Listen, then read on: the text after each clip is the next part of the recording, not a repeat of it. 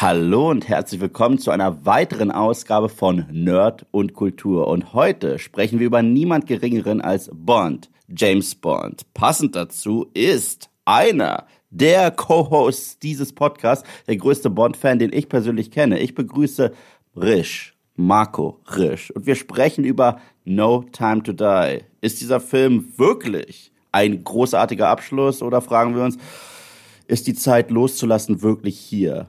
Marco? Es ist auf jeden Fall die Zeit loszulassen. Egal wie man den Film findet. Also, wenn man ihn gut findet, dann ist es eine schöne Art loszulassen. Wenn man ihn schlecht findet, äh, dann freut man sich auf den nächsten Bond-Film. Es kann, es kann nur, es, es ist Zeit, dass es besser wird, ehrlich gesagt. Und genau damit steigen wir ein in einen Podcast, der in unterschiedliche Parts geteilt wird. Wir werden erstmal grob über James Bond sprechen, was wir mit James Bond assoziieren, wie wir zu diesem Charakter stehen. Ich glaube, Marco wird hier einiges sagen und ich werde sagen, ah, ah, oh. Aber meine Lebensgeschichte wird dabei sein. Ja. Genau, genau. Und wir werden noch natürlich ein Kurzfazit, so eine, einen spoilerfreien Part zum Film haben. Das heißt, falls ihr den Film noch nicht gesehen habt, könnt ihr zuhören, bis wir ganz klar sagen Spoiler, Spoiler, Spoiler, Spoiler. Und danach geht's äh, ab ans Eingemachte. Und ich glaube, damit wurden alle Disclaimer disclaimed, wie ich das so schön auf YouTube sage. Marco. Nee, das sagst du vom Spoiler-Part. Also wir haben einen langen Nicht-Spoiler-Part. Da vorm Spoiler-Part gibt es noch mal eine Warnung. Ich habe jetzt vor der Warnung gewarnt und disclaimed. Das heißt, es ist auch okay. Das ist, das, ist, das ist Inception. Das ist ein Disclaimer im Disclaimer. Wow. Ich kann schon mal sagen, wie du ihn fandest. Mhm. Also was mein erster Eindruck war von, mhm dem Film, nachdem ich aus dem Kino gegangen bin. Mhm. Ähm, ich habe den noch mit meinem Kollegen Fabian von Giga TV Mac und die Quadrataugen, habe ich den zusammen geschaut und ich konnte nicht seine Meinung erfahren, weil er musste früher gehen, ähm, um seinen Zug zu kriegen. Und literally das nächste, was ich zu dem Film gehört habe, war deine Sprachnachricht, die du mir rübergeschickt hast. Weißt du was? Nein, nein, nein, nein, die, die spielst du nicht ab. Sorry, sorry, die spielst du nicht ab die spielst du nicht ab, das lassen wir hier sein. Wir, äh, aber die Kurzfassung ist, ich war außer mir, ich fand ihn furchtbar, ich fand ihn kacke. Äh, ich habe noch mal, ich sag's ja auch in meinem Video, ich bin ganz froh, eine Nacht drüber geschlafen zu haben, weil dann konnte ich auch noch ein bisschen Positives am Film finden. Mhm. Aber meine erste Reaktion war, ich bin fertig mit dem Franchise. Hier, ihr zeigt mir Mittelfinger, ich gebe euch drei zurück. Und äh, so habe ich mich erstmal gefühlt. Danach habe ich das ein bisschen internalisiert und rekapituliert. Deswegen bin ich auch wahnsinnig froh. Ich, ich muss es auch sagen, ich bin wahnsinnig froh, dass ich meine YouTube-Videos zu großen Filmen nie am Tag der Sichtung drehe. Ich bin immer sehr froh darüber. Ich bin froh, dass ich das nochmal sickern lasse, einen ganzen mhm. Tag lang, weil dann finde ich auch hier und da Sachen, die ich mag. Äh, die Videos, auf die ich am wenigsten stolz bin, sind meistens die, wo ich sage, ja, die sind sehr unter Druck entstanden. Aber einen Tag brauche ich normalerweise schon, um mich so wirklich nochmal zu ordnen. Ich mag den Film immer noch nicht, verstehe mich nicht falsch, ich finde ihn immer noch ziemlich schlecht. Aber ich bin nicht mehr ganz so wütend, wie es vorher war. Aber ich, ich, ich finde den Film nicht gut. Ich habe ein Video draußen, ich habe das Gefühl, ich bin aber auch der Einzige im deutschen YouTube-Space, der diesen Film wirklich nicht mochte.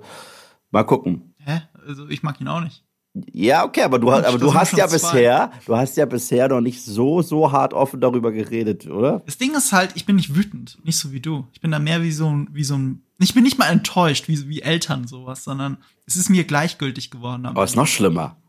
Ja, das ist eigentlich schlimmer. Also ja, wenn ich wenigstens wütend schlimmer. wäre, weißt du, bei, bei Star Wars 9 oder so bin ich wütend, weil mir das alles weißt du, das zeigt mir ja noch, das bedeutet mir ja alles was. James Bond bedeutet mir sehr viel und ich werde auch wirklich gleich im Teil aus meiner Lebensgeschichte erzählen. Mhm. Ähm, und die Craig-Ära fand ich eigentlich, also es gab bis dahin vier Filme, davon waren zwei gut oder überragend gut und zwei waren ziemlich schlecht. Gebe ich, ah ja, wow, gar, gar keine Reibung, Marco. Wie krass. Ich glaube, glaub, wir sprechen auch über die gleichen Filme. Ich, also Wahrscheinlich schon, ja. Es wäre sehr seltsam, wenn wir nicht über die gleichen Filme hier sprechen, aber okay.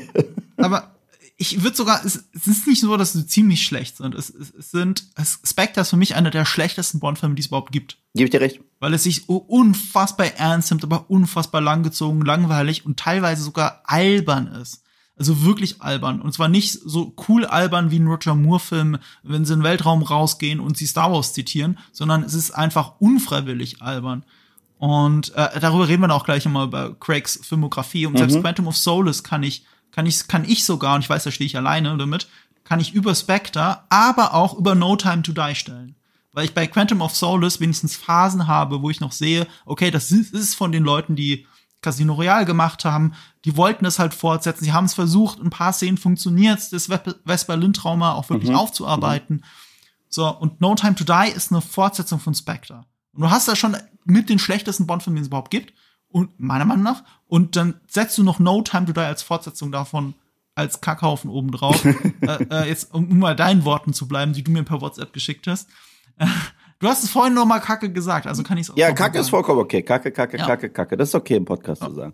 Und das ähm, endet in Gleichgültigkeit. Ich, ich, ist witzig. Quantum of Solace, wie gesagt, wir kommen ja gleich zur, zur, zur Bond-Ära. Über den Film kann ich gar nichts mehr sagen. Ich habe ihn einmal gesehen, als er neu war.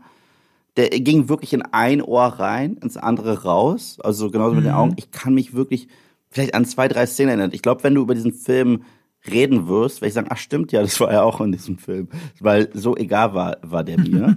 Und deswegen die Craig-Ära, ja, es ist ein sehr interessantes Thema, weil ein paar meiner Lieblingsbonds zählen zu dieser Ära, aber auch ein paar der ja, beschissensten. Ich kann es nicht anders sagen. Ist auf jeden Fall ein Merkmal vom Quantum of Solace, dass er sehr vergessenswert ist. Mhm. Aber damit ist er halt auch besser für mich als No Time to Die, weil was ich da gesehen habe, werde ich nicht vergessen. Hm, oh und ja. Das, oh, das strecken oh. die auch noch auf 163 Minuten. 64. Also no Time, man kann viel über Quantum of Solace sagen, aber das ist der kürzeste Bond-Film, den es bisher gab. Der, das ist das einzige Bond-Film unter zwei Stunden.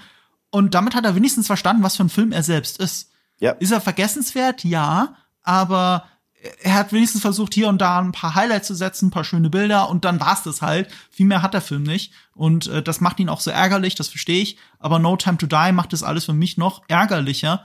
Aber wie gesagt, es endet für mich in der Gleichgültigkeit. Es wird im Spoiler-Part sehr interessant für alle, die den Film gesehen haben. Für alle, die nicht gesehen haben und es trotzdem hören wollen.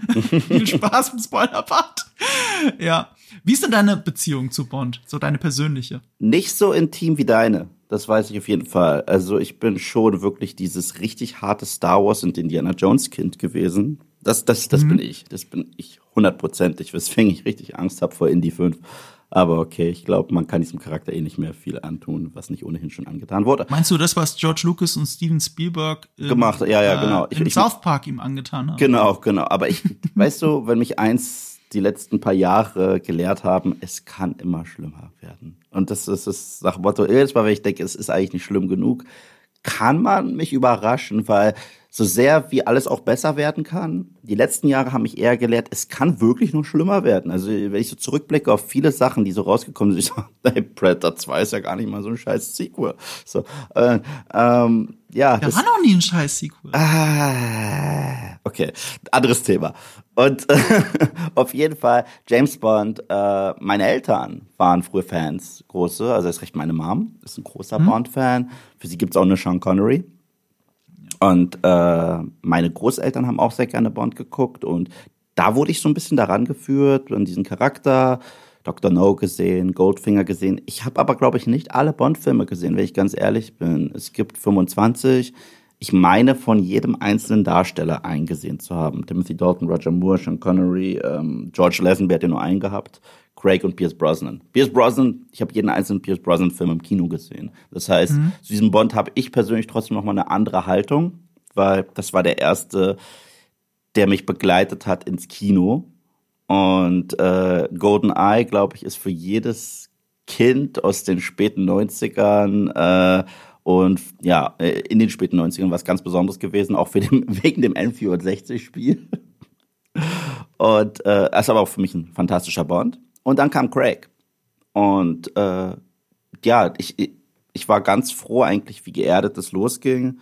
Und was dann so kam in dieser Ära, äh, darüber sprechen wir noch. Aber ich mag Bond sehr gerne. Ich lasse mich auch gerne immer wieder mitreißen. Ich habe einen sehr guten Freund. Das ist ein fantastischer, äh, das ist ein gigantischer, ist ein fantastischer Freund, aber ist ein gigantischer äh, Bond-Fan. Gigantischer. Und bei ihm ist es mhm. richtig Tradition. Die gehen als Familie den neuen Bond gucken. Das ist für mhm. die Familientradition. Und er meinte, diese Tradition ist gestorben in der Daniel Craig-Ära. Und ich so, wow. Wow. Wegen Daniel Craig oder wegen der Familie? Also nee, nee, in der Daniel Craig-Ära. Einfach, einfach diese Tradition ist gestorben in der Daniel Craig-Ära. Also es, die Filme haben diese Hardcore-Bond-Fan-Familie entfremdet. Was ganz mhm. krass ist, weil ähm, so richtig entfremdet wurde ich nie von den Daniel Craig-Filmen, aber ich fand den einen ganz gut und den anderen ziemlich beschissen. Und äh, aber es war sehr spannend zu hören, wie sich ein Hardcore-Bond-Fan äh, dazu äußert, was ich halt nicht bin. Ich glaube, so fühlt sich das an, wenn ich so über meine Haltung zu Star Wars und so spreche. Aus, äh, aus der Sicht von jemandem, der da nicht so versiert ist und nicht so ein Fan ist. Und das war sehr, sehr spannend. Aber ja, ich mag Bond. Äh, ich finde, Bond ist eine Institution und ich mag auch alles drumherum. Aber ich würde mich jetzt nicht als den gigantischsten Bond-Fan äh, bezeichnen. Das überlasse ich anderen, wie zum Beispiel dir. Ja, ähm, meine Kindheit sah halt anders aus als bei dir. Also meine ach so beliebten Indiana Jones und Star Wars habe ich relativ spät gesehen. Und womit ich wirklich aufgewachsen bin, ist James Bond. Mein Papa war mehr der Roger Moore-Typ. Und ich erinnere mich noch, dass ich, bevor ich sechs Jahre alt war, auf jeden mhm. Fall ein oder zwei Roger Moore-Filme gesehen habe. Ich kann aber unter Folter nicht sagen, welche. Ich kann mich nicht erinnern. Ich wusste nur, Roger Moore ist James Bond. Beziehungsweise ich kannte nicht Roger Moore, sondern ich wusste, das da ist James Bond mit sechs Jahren. Mehr wusste ich nicht. Und es gab eine Phase und, und nee, es ist, was heißt eine Phase? Das hat mich mein halbes Leben begleitet, ähm, dass ARD samstags einen James Bond-Film gezeigt hat. Jeden Samstag um 22 Uhr irgendwas lief ein Bond-Film. Und ich war natürlich eigentlich zu jung, um so lange noch aufzubleiben, aber ich habe den Anfang damals gesehen von Dr. No. Und das ist ein mind-blowing Erlebnis für mich gewesen und einer der Gründe, warum ich hier sitze. Weil ich als Kind nicht verstanden habe, wieso ein anderer Typ James Bond ist. Wie kann das denn sein? Weil in dem Alter kannst du das nicht auseinanderhalten. Es gibt halt James Bond und das ist diese eine Person. Wie, dass es da ein Schauspieler dahinter ist und wie der heißt, das ist ja gar nicht das Thema in meinem Kopf, sondern das ist James Bond. Und auf einmal, hä? Das ist ein anderer James Bond? Das verstehe ich nicht. Und dann habe ich, äh, ich muss natürlich ins Bett, ich habe nur den Anfang gesehen, habe aber einen Videorekorder programmiert und habe mir das aufgenommen. Habe mir dann den Film auch zu Ende angeschaut. Und ich finde auch bis heute ist Dr. No eher der schlechteste von den Connerys Filmen ist, aber er ist halt der erste Bond-Film gewesen. Und ich glaube auch einer der Gründe, warum ich dann so ein Connery-Fan wurde, weil das Revolutionäre an Dr. No war, als der 1962 ins Kino kam, das war mit einer der ersten Filme der Filmgeschichte, in der der Held einen Unbewaffneten erschießt. Der gute Held tötet jemanden wie ein Auftragskiller. Mhm. Das gab's gerade bei Roger Moore ja nicht. Da macht er immer einen Handkantenschlag und dann fällt jemand bewusstlos äh, um. So, er, er, ist nicht so der Killer. Es gibt ein paar Filme, in denen der der Killer ist, das sind auch die besseren. Aber ansonsten, äh, ihm, Roger Moore waren ja Schusswaffen extrem zuwider und deswegen hat er das, also im Echt waren ihm Schusswaffen extrem zuwider und deswegen äh, sind seine Filme auch von dieser Leichtigkeit geprägt. Aber nicht bei Connery. Connerys Dr. No war von Anfang an ein ziemlich harter Film. So, und das hat mich als Kind halt mindblowed. Also, so, was zum Teufel? Andere Schauspieler, wie kann das sein? Und dann kommt die nächste Frage, wer war zuerst da? Weißt du, bei meiner Vorstellung, weil ich Roger Moore zuerst gesehen habe, muss ja das der erste James Bond gewesen sein. Und das hat mich so dazu geführt, dass ich Filmzeitschriften studiert habe, wie blöde. Dass ich äh, mir jede Woche die neue, Film, äh, die neue Fernsehzeitschrift, nicht Filmzeitschrift, Fernsehzeitschrift gekrallt habe und geguckt habe, was im Fernsehen läuft, welcher James Bond-Film am nächsten Samstag läuft äh, wer Regie geführt hat, wer der Hauptdarsteller ist, wann der Film rausgekommen ist. Das, mit sechs Jahren habe ich angefangen, diese Filmdatenbank in meinem Kopf aufzubauen. Und das begann eben mit James Bond Jagd Dr. No, wie er damals noch hieß. Und deswegen ist er so wichtig für mich. Und äh, ja, da da da da da da. Ich habe als Kind sehr viel mit dem Videorekorder gespielt und mhm. äh, ich würde behaupten, alle Filme bis Mitte der Pierce Brosnan-Ära habe ich mindestens 30 bis 100 Mal gesehen. Alle. Und ich übertreibe nicht. Alle, ja, alle. jeden einzelnen. Jeden einzelnen, weil du musst dir vorstellen, ich habe mir jeden Samstag einen Videorekorder programmiert. Wir hatten immer so eine so so zehn Videokassetten, die man bespielen kann, so Pi mal Daumen. Und auf eine Videokassette passen zwei Filme. So und ich habe ähm, ich habe dann immer einen Film aufgenommen samstags und bis zum nächsten Samstag habe ich ihn mindestens siebenmal gesehen, jeden Tag. Hm. Und wenn's gut, wenn der Film gut war, habe ich ihn behalten und und dann habe ich die nächste Videokassette bespielt und wenn nicht, dann habe ich ihn wieder überschrieben.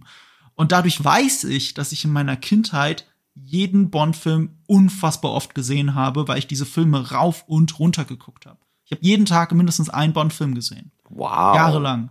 Dann breche ich jetzt gerade sowas wie meine persönliche Regel. Normalerweise debattiere ich nicht mit Leuten, die Pros sind, äh, mit einem Thema, wo ich mich nicht auskenne. Ich glaube nämlich fest daran, wenn es ein Thema ist, von dem man selber keine große Ahnung hat, ist es auch gar nicht mal so schlecht, einfach still zu sein. Und, äh, und äh, Bond bin ich nicht so versiert, sage ich ganz ehrlich. Das heißt, ich sage es auch in meinem Video mehrfach. Das heißt, dieses Review ist auch ein bisschen anders als die anderen Reviews da draußen. Ich habe gesagt, ich komme nicht von der Perspektive eines Hardcore-Bond-Fans. Ich sage im Video, ich bin nicht ihr. Mhm. Und das ist mir ganz wichtig, auch in diesem Podcast das nochmal zu betonen. Ähm, es gibt Bond-Filme, zu denen ich einen nostalgischen Draht habe, auf jeden Fall. Aber ich bin nicht du. Und äh, wie du mir gerade Bond beschreibst, so könnte ich dir beschreiben, wie ich mit äh, der originalen Star Wars Trilogie als Kind umgegangen bin. Ja. Und äh, das ist das ist das ist spannend, aber das waren wesentlich mehr Filme für dich, meine Güte.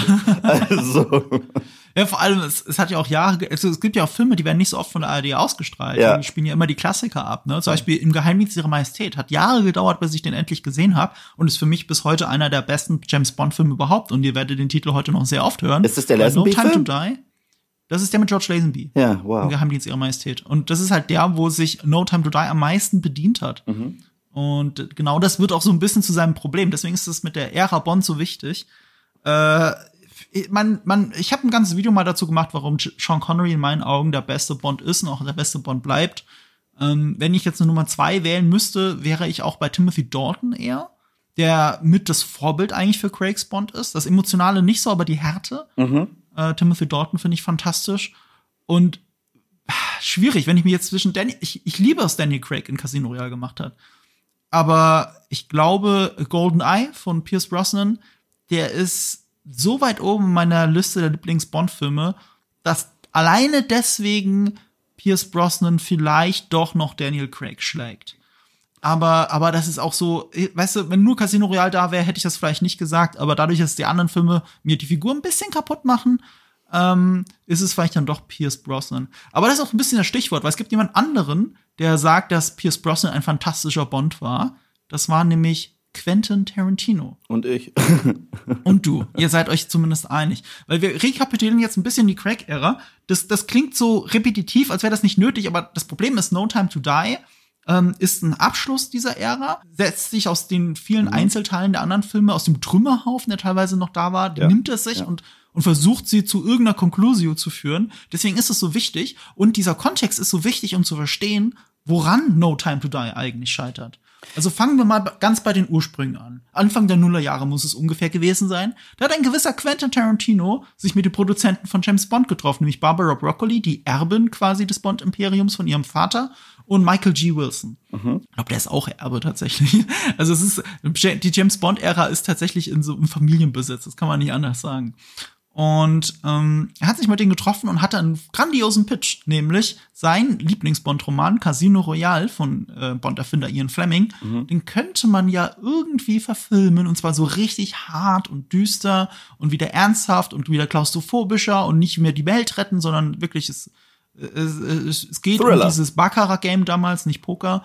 Und mhm. ähm, als Rolle hat er sich vorgestellt, den gealterten Pierce Brosnan. Ich hätte geil Das als letzten ja, Film. Ja, ja. Super geile Idee. Fanden auch Broccoli und Wilson. Nur das Problem ist, und das setzt sich ja durch all ihre Filme fort, dieses Problem, sie wollen eigentlich nicht, dass ein Regisseur mit zu viel Macht und Prestige den Film macht. Mhm. Äh, die Filme sollen nie auf den Regisseur runtergemünzt werden. Das ist wahrscheinlich auch einer der Gründe, warum Nolan wahrscheinlich nie in Frage kommt und auch Nolan das nicht machen will.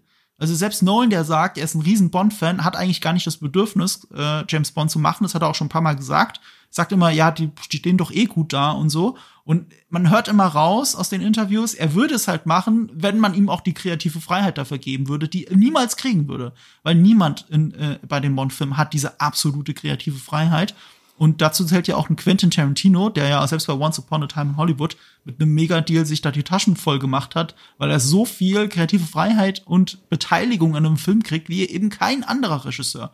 Man muss sich nur vorstellen, mhm. Mhm. Steven Spielberg hat jahrelang versucht, James Bond zu drehen.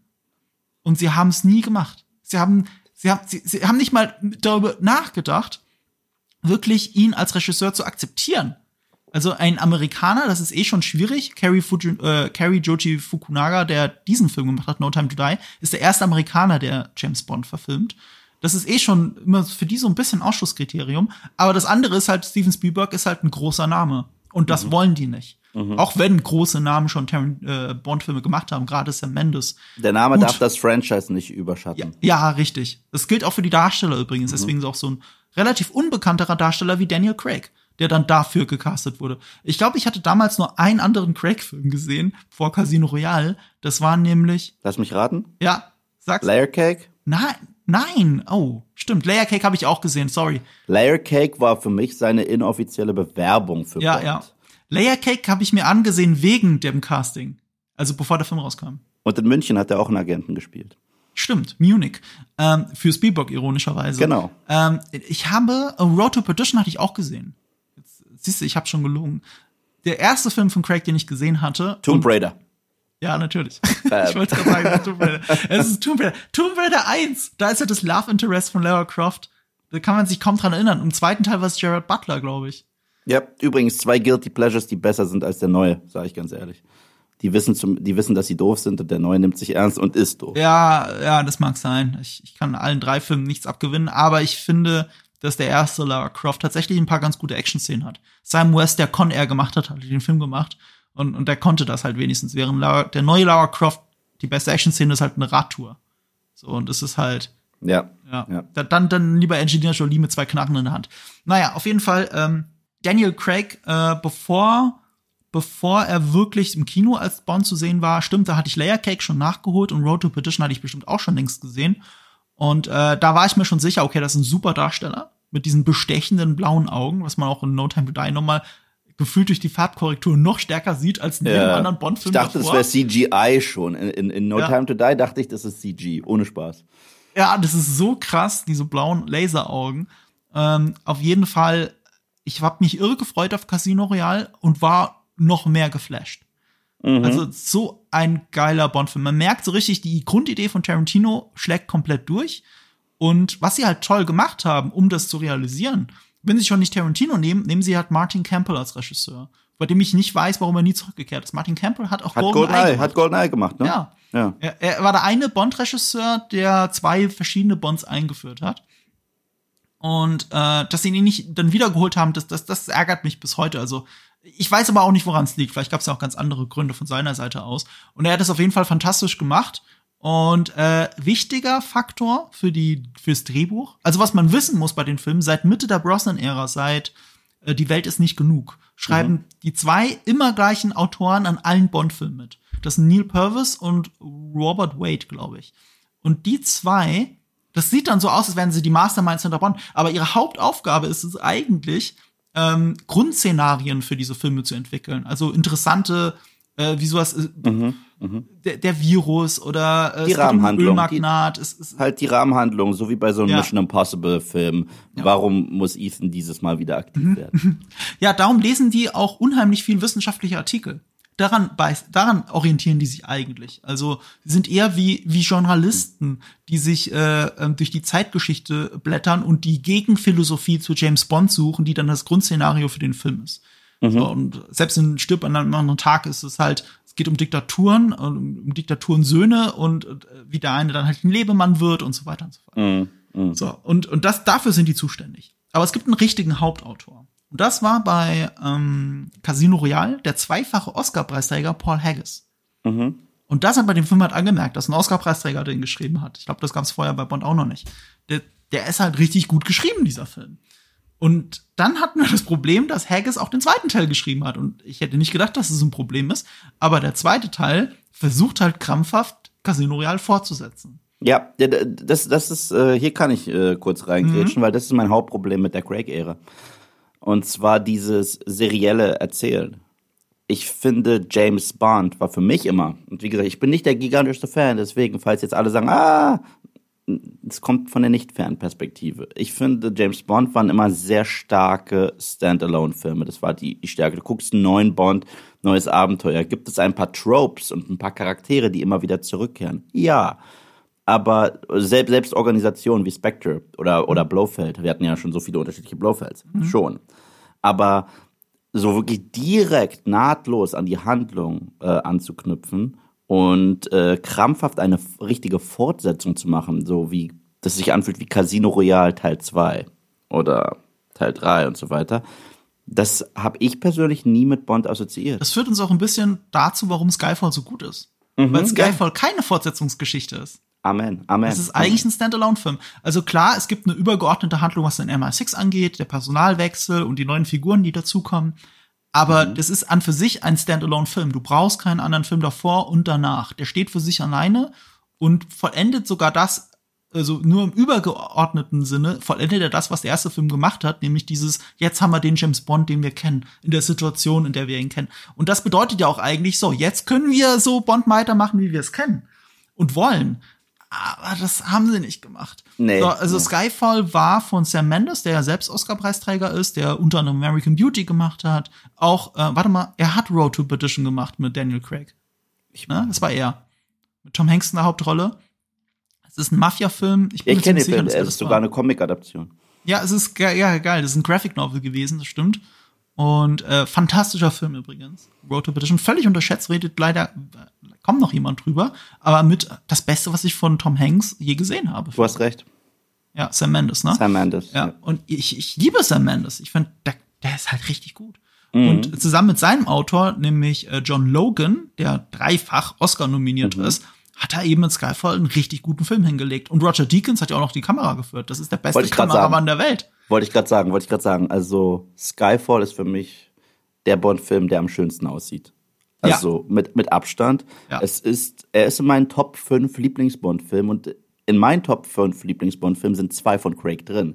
Das mhm. heißt, ich bin kein Hater. Casino Royale mhm. und Skyfall, äh, GoldenEye, License to Kill und Goldfinger, das sind wahrscheinlich so meine fünf äh, Bond-Filme. Ich weiß jetzt nicht, wie ich sie ranken würde, aber das sind meine fünf äh, Lieblings-Bond-Filme.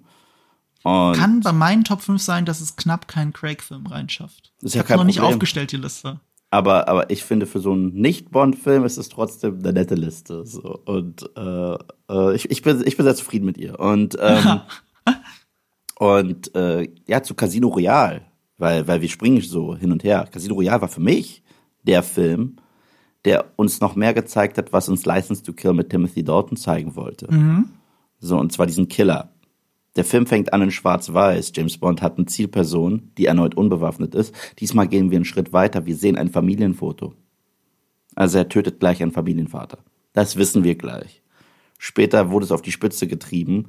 Äh, er, es gibt eine ganz kurze Szene, die aber so viel Charakterzeichnung hat, wo er im Badezimmer ist und sich einfach das Blut abwäscht mhm. von jemandem, den er umgebracht hat. Und äh, wir tauchen in diese Psyche ein von diesem Mann. Und das war für mich wahnsinnig interessant. Und, in, und Skyfall war für mich der perfekte Mix aus klassischem Bond und Daniel Craig Bond. Es war nie zu drüber, nie zu over the top, obwohl wir sehr einen sehr extravaganten Bad Guy hatten mit Javier Bardem. Und seine Eröffnungsszene war Jokers Eröffnungsszene in, in dem Mob-Meeting, wo er langsam auf die Kamera zuläuft. Man, äh, man merkt so sehr, dass, dass dieser Film in gewisser Hinsicht der Dark Knight der Bond-Filme ist und das stört mich aber gar nicht. Mhm. Ich, ich fand den richtig super, ich fand ihn persönlich, ich fand die Action unfassbar, die Bilder fantastisch. Das war für mich so ein richtig guter Bond, aber alles, was danach kam, uch was danach kam, Spectre, war ja von Sam Mendes und wieder von Paul Logan, äh, mhm. äh, John Logan. Mhm. Und ja, das war auch eine sehr harte Ernüchterung für mich. Oh. Also, also äh, auf den war ich so hyped, ich habe mich in Schale ge geworfen. Ich weiß noch, ich bin im Anzug, ich hatte sogar äh, so ein Tuch raushängen aus, aus, aus, aus meinem Anzug, Krawatte. Ich sah halt selber aus wie 007 und bin mhm. rausgegangen, habe mir die Krawatte erstmal gelockert und dachte mir, nee, das ist es nicht. Sinnbildlich für den Film ist ja der Anfang, weil mhm. es ist zwar nicht mehr Roger Deakins, es sieht aber noch gut aus und, und du hast da diesen geilen, mhm. diese geile One-Shot-Sequenz, die mhm. um die fünf Minuten geht, in der Bond durch den, äh, natürlich, weil es ist immer Tag der Toten in Mexiko, gerade wenn da ein Film gedreht wird, mhm. natürlich dann durch dieses Festival läuft, dann durch das Hotel und dann äh, über die Balustrade. So, und es ist aber auch sinnbildlich für den Film, weil es, weil er schlafwandelt quasi durch diese Szene. Und so fühlt sich der komplette Film an. Er schlafwandelt mhm. durch diesen Film. Die Autoverfolgungsjagd ist so lahm, dass er währenddessen telefonieren kann. Ähm, es ist wirklich grausam. Und dann kommt halt die große Auflösung mit Blofeld.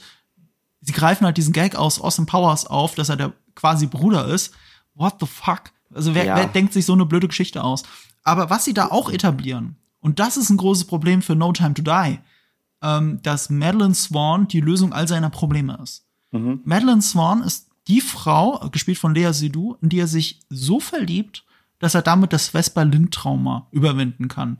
Und mein Problem ist mit Spectre und mit No Time to Die, dass sie davon ausgehen, dass diese Beziehung so toll funktioniert, dass sich das auch auf uns überträgt. Aber ich habe zu keiner Millisekunde das Gefühl, dass diese Beziehung, die, die, die Chemie zwischen den beiden so gut oder auch besser funktioniert als bei Vesper Lind und Daniel Craig.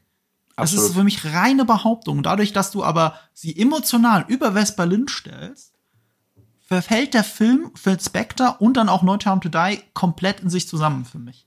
Diese Beziehung ja. funktioniert für mich nicht. Und ehrlich gesagt, ich dachte, als er mit ihr am Ende weggefahren ist von, von Spectre, dachte ich, der nächste Film wird einfach darauf nicht eingehen. Ich meine, Pierce Brosnan hatte auch was mit Natalia äh, am Ende von mhm. Golden Eye und es sah so aus, nächster Film, ein komplett neues Abenteuer. Oder mit Denise Richards in The World is Not Enough. Mhm. Ich, ich bin davon ausgegangen, dass das einfach so ein Happy End für diesen Film. Ich dachte nicht, dass wir da krampfhaft auch noch wieder drauf eingehen müssen. Aber das ist halt dieses große Problem, die Kontinuität funktioniert auch von der Tonalität nicht. Weil Spectre probiert wirklich diese sehr larger-than-life-Aspekte aus den mhm. früheren Bond-Filmen mit reinzubringen, die überhaupt nicht zu, zu Casino Royale passen. Das kann null zu diesem Film passen. Also äh, auch wie sie Blofeld benutzen, das funktioniert nicht. Und sie probieren sogar, das ist sowas, was ich hasse, wenn das Filme tun. Das hat übrigens auch Rise of Skywalker gemacht. Ähm, an sich ist Christoph Walz als Blofeld ein Traum, der wahr wird. Okay, ja. also, ja. weil er hat eigentlich schon immer James Bond Bösewichte gespielt, schon in Inglourious Bastards. Okay, ja. ja. und deswegen umso überraschender, dass er den, den ikonischen Bond-Gegner spielt und es Kacke ist, weil er in er gar nichts macht. Er erzählt uns nur, alles, was du bis dato hattest und all diese interessanten Bösewichte, das war eigentlich ich. Und damit nimmt er den anderen Bösewichten retroperspektiv ihre Agency, ihre äh, eigene Motivation weg. Silver von Javier ja. Bardem, ach, ist ja doch nur ein Scherge. Oder Mats Mikkelsen, der großartig war in äh, ist auch nur ähm, einer, der von Blofeld geschickt wurde. Und er sagt, ha, ich bin der Autor von deinem Schmerz und so weiter. Aber was machst du eigentlich in diesem Film? Nichts. Und das ist so ein bisschen I Made Snoke die Line von, von äh, Palpatine in äh, Rise of Skywalker. es ist halt eins zu eins. Und ja. das ist so ein Trope in Filmen, den ich nicht mag. Das passt super gut in eine Telenovela. So, dö, dö, dö, es war Emilio. so, aber, äh, aber. Und es, ihr seid Brüder. Genau. Aber es passt null in Bond-Film, es passt null in Star Wars-Film. Und äh, es gibt halt sowas wie Build-up und Payoff. Und du merkst trotzdem, obwohl der Film, und das verstehe ich halt auch nicht, diese Filme wollen eine Kontinuität haben, dabei weißt du ganz genau, dass als Casino Real geschrieben wurde, der hat nie auf diesen Film hingearbeitet. Im Leben nicht. Ja. Genauso wenig wie Episode 7. Und du spürst es halt. Du ja, spürst es durchgehend. Genauso wie Episode 7 und Episode 8 niemals auf diesen Film hingearbeitet haben. So, und äh, das ist halt das Problem, mir zu suggerieren, ich hätte besser aufpassen sollen, weil dann ergibt alles, nein, und dann ergibt alles noch weniger Sinn. So. Und, äh, und das ist halt das Problem, dass ich mit äh, letztendlich mit der Daniel Craig-Ära habe, die so gut hätte sein können. Weil Casino Royale und Skyfall sind zwei fantastische Bond-Filme, die ich mir immer wieder angucken werde, so ein paar Mal im Jahr, weil die so klasse sind. Aber das, was sie bei Spectre sich rausgenommen haben, war so dermaßen, ich sag's einfach, scheiße, dass ich äh, so ein bisschen dachte, okay, vielleicht ist es auch Zeit, äh, aufzuhören mit äh, Daniel Craig. Und er hat es halt auch noch nicht besser gemacht in seinen Interviews. Ich meine, jeder Mann sollte glücklich sein, Bond sein zu dürfen. Und wenn er alle zwei Sekunden vor eine Kamera geht und sagt, ich würde mir lieber die Pulsadern durchschneiden, als nochmal Bond zu sein, so hilft er der PR für diesen Film meiner Meinung nach null. Ich so, lächel, lächel ein bisschen. Tu, tu wenigstens so, als wenn du dich freust, den beliebtesten äh, äh, Helden der Filmgeschichte spielen zu dürfen. Vielleicht Batman, vielleicht Superman, keine Ahnung. Aber ja, fand ich ich finde es eigentlich gar nicht schlimm, dass er so offen ist und so ehrlich. Ja, ja, ich, ich schon, gerade wenn es um die PR-Tour geht. Das, das, ist, das ist Box Office Poison und das siehst du halt äh, auch in seiner, in seiner Performance. Da, das, das muss ich gleich, wir kommen ja gleich zu No Time to Die, das muss ich nämlich No Time to Die als Positives vorhalten. Mhm. Daniel Craig hat mehr Spaß mit No Time to Die, als er mit Spectre hat. In Spectre war er wirklich nur da, um da zu sein. Er, er, er spielt nicht wirklich, uh, he's going through the motions, wie man so schön sagt. Also er macht nach Skript, um, um einfach da zu sein, aber bei No Time to Die habe ich wirklich unterschiedliche Facetten von der Figur gesehen und das zumindest, obwohl ich den Film immer noch nicht mag, das, das macht er besser als Spectre. Das, worauf wollte ich hinaus? Also mhm. ähm, ich, ich finde es schön, dass er eigentlich so ehrlich ist, mhm. aber man sieht dann auch, dass sie darauf eingehen in den Film. Also nach mhm. Spectre, ich meine, er hat ja auch, warum hat er überhaupt diesen Film gemacht? Er hatte viel mehr Macht bei diesem Film als Produzent. Ähm, er hat sehr stark mit reingeredet. Beim Drehbuch äh, wieder Wade Purvis, ähm, äh, dieses Mal Kerry Fukunaga als mhm. Autor mit da drin. Und äh, seinen Skriptdoktor, die hat er noch mit dazu geholt. Das ist Phoebe Waller-Bridge, die mhm. Fleabag geschrieben hat. Mhm. Fleabag ist eine fantastische Serie. Ich liebe es. Es ist halt es ist halt eine, eine Serie mit sehr scharfen Dialogen. Mhm. So, und dafür war sie mit drin, um diese Dialoge, gerade weil es um Beziehungen geht, wie in Fleabag, hat sie da noch ein bisschen Pfeffer mit reingebracht. Und das merkt man, aber das tut doch, also sie ist nicht das Problem, aber die Grundgeschichte macht es ja nicht besser, wenn die Dialoge zwischen Mann und Frau in diesem Film besser sind. Das rettet es nicht. Das rettet nicht die Beziehung zwischen Madeline Swan und James Bond.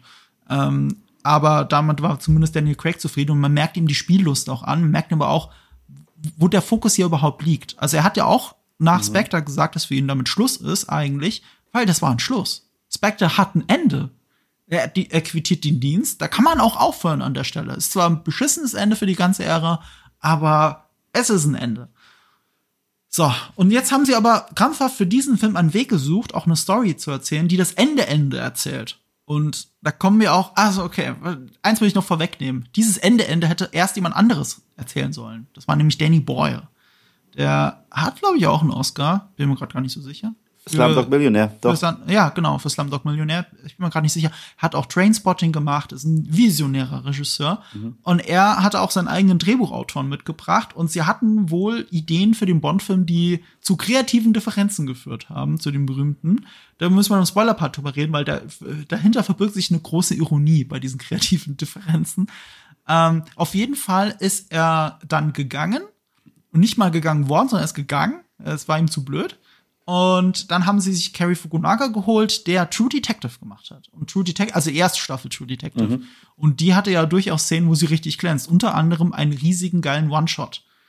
Und das erklärt auch, warum dieser Film als eine meiner Lieblingsszenen einen riesigen geilen One-Shot hat. Ein Kampf durch ein Treppenhaus. Bisschen mhm. mit dem Problem behaftet. Man hat das auch schon in noch cooler gesehen. Eigentlich genau das gleiche in Atomic mhm. Blonde mit Charlize Theron von David Leach. Ja, ja, ja, ja der ja äh, den ersten John Wick gemacht hat. Und ähm, dann stinkst du auch so ein bisschen damit ab, während damals die Bond-Filme immer wegweisend waren in den Action-Szenen. Zum Beispiel ist die der Kampf im Treppenhaus in Casino Royale, der ist nicht so clever gefilmt wie der hier in No Time to Die. Aber er war viel intensiver, weil, weil, es, es war wirklich ein One-on-One -on -One und es war hergeleitet, es war in der Story so ein, so ein, so ein Breaking Point für Vesper Lind und Daniel Craig. Und deswegen auch viel bedeutsamer, härter und, und äh, mitreißender dann sogar. Ich muss sagen, du hast es ja richtig angesprochen, Bond-Action war etwas ganz Spezifisches. Dieser Film ist für mich, wenn es um die Action geht, überraschend langweilig gewesen. Du hast diesen One-Shot, den du schon erwähnt hast, im Treppenhaus. Aber selbst der erinnert mich, du hast davor äh, Atomic Blonde äh, erwähnt, mich erinnert er sogar von den Russo-Brüdern an Extraction mit mhm. äh, Chris Hemsworth. Ja, und, ja, Extraction ist ein guter Vergleich. Und nichts davon erinnert mich an Bond. Und die einzige Bond-Action-Szene in diesem Film, mit der ich Spaß hatte, war eine, die ein bisschen drüber war, aber zumindest Spaß hatte mit ihm und Anna de Armas Charakter. Mhm.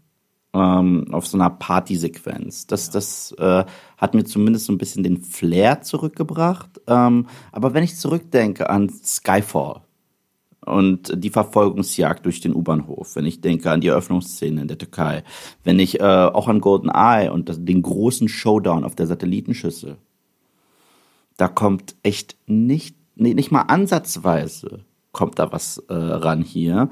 Und der Bond-Flair fehlt für mich komplett. Ich so, das ist ein, wenn dieser Film nicht James Bond heißen würde, sondern einfach nur Agentenfilm, irgendwas wäre, glaube ich, wäre der ganz okay. Das ist interessant, dass du das mit der Anna de Armas-Szene sagst, die Darstellerin aus äh, Knives Out, auch mit Daniel Craig. Stimmt, daher kennen die sich ja. Ich bin jetzt gar nicht in Erinnerung gekommen. Ja, Mir ist ja. gar nicht gekommen, dass das ein Reunion ist für die zwei.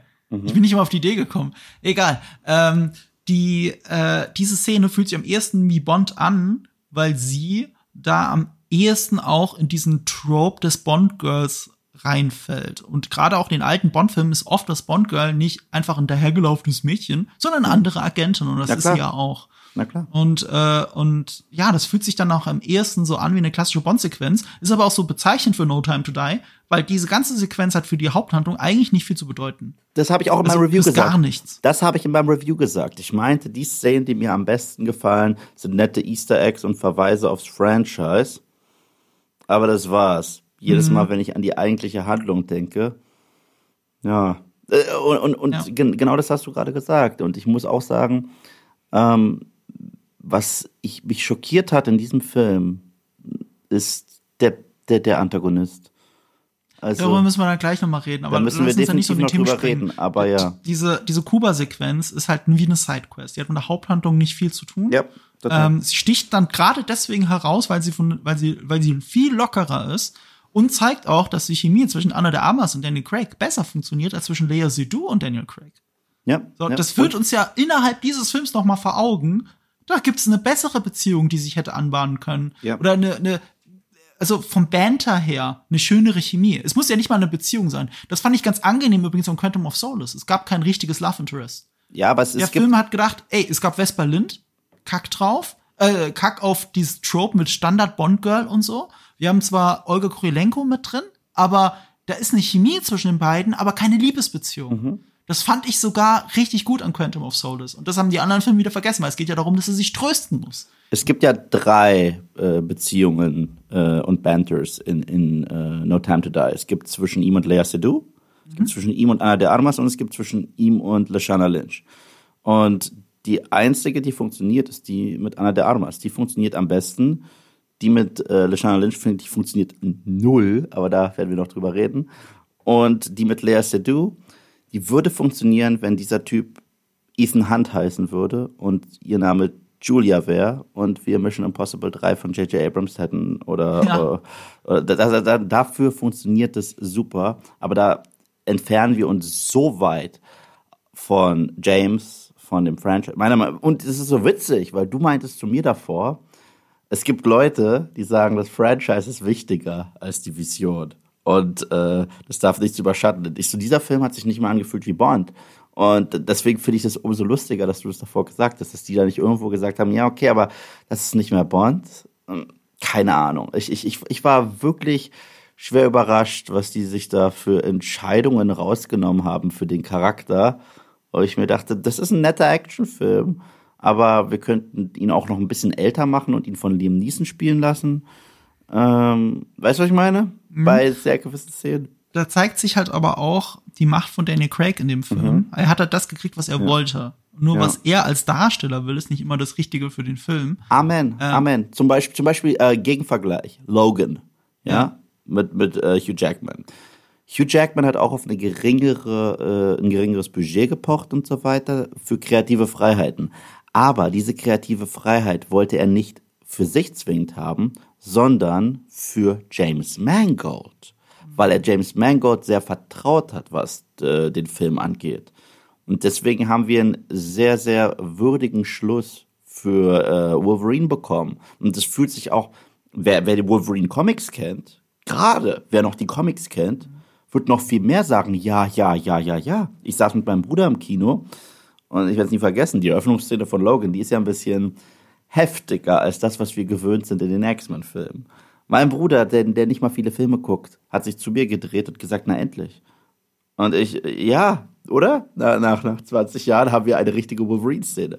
Und der Vergleich passt auch deswegen so gut, weil James Mangold ja unmittelbar vorher The Wolverine mit, mhm, äh, mit mhm. ähm, Hugh Jackman gemacht hat. Und da konnte er sich nicht austoben, ja. Ja, genau, er konnte sich nicht austoben. Nee. Er, hatte, er hatte zehn Momente, wo du gemerkt hast, die zwei wissen, was sie da machen wollen. Sie wissen, was sie mit Hugh Jackman, also voll, mit, voll. Logan erzählen wollen. Sie können auch Action inszenieren, aber die fühlt sich auch so beschnitten an. Mhm. Ja, also sie möchte eigentlich brutaler sein und sie darf es nicht. Es gibt ja einen Extended Cut, der ist ein bisschen besser, der ist wirklich ein bisschen besser. Ja. Aber die wollten zeigen, wie es ist, den verletzlichen Unsterblichen zu zeigen und mit seiner Unsterblichkeit oder auch möglicher, möglichen Sterblichkeit zu spielen. Und das haben sie ja bei Logan auf die Spitze getrieben und fantastisch gemacht. Und äh, das, ich habe ein Herz für The Wolverine. Ja. Ich finde den nicht so scheiße, wie alle sagen. Ja, und äh, das Herz, das Daniel Craig dann in diesen Film reingebracht hat, er hat ihn halt nach seinen Vorstellungen geformt, diesen Film. Mhm. Und dann kann man jetzt, das kann man jetzt gut oder schlecht finden, aber ich kann euch sagen, wie Daniel Craig das findet. Er sagt, das ist der beste Film der Reihe. Also mhm. sein bester Film.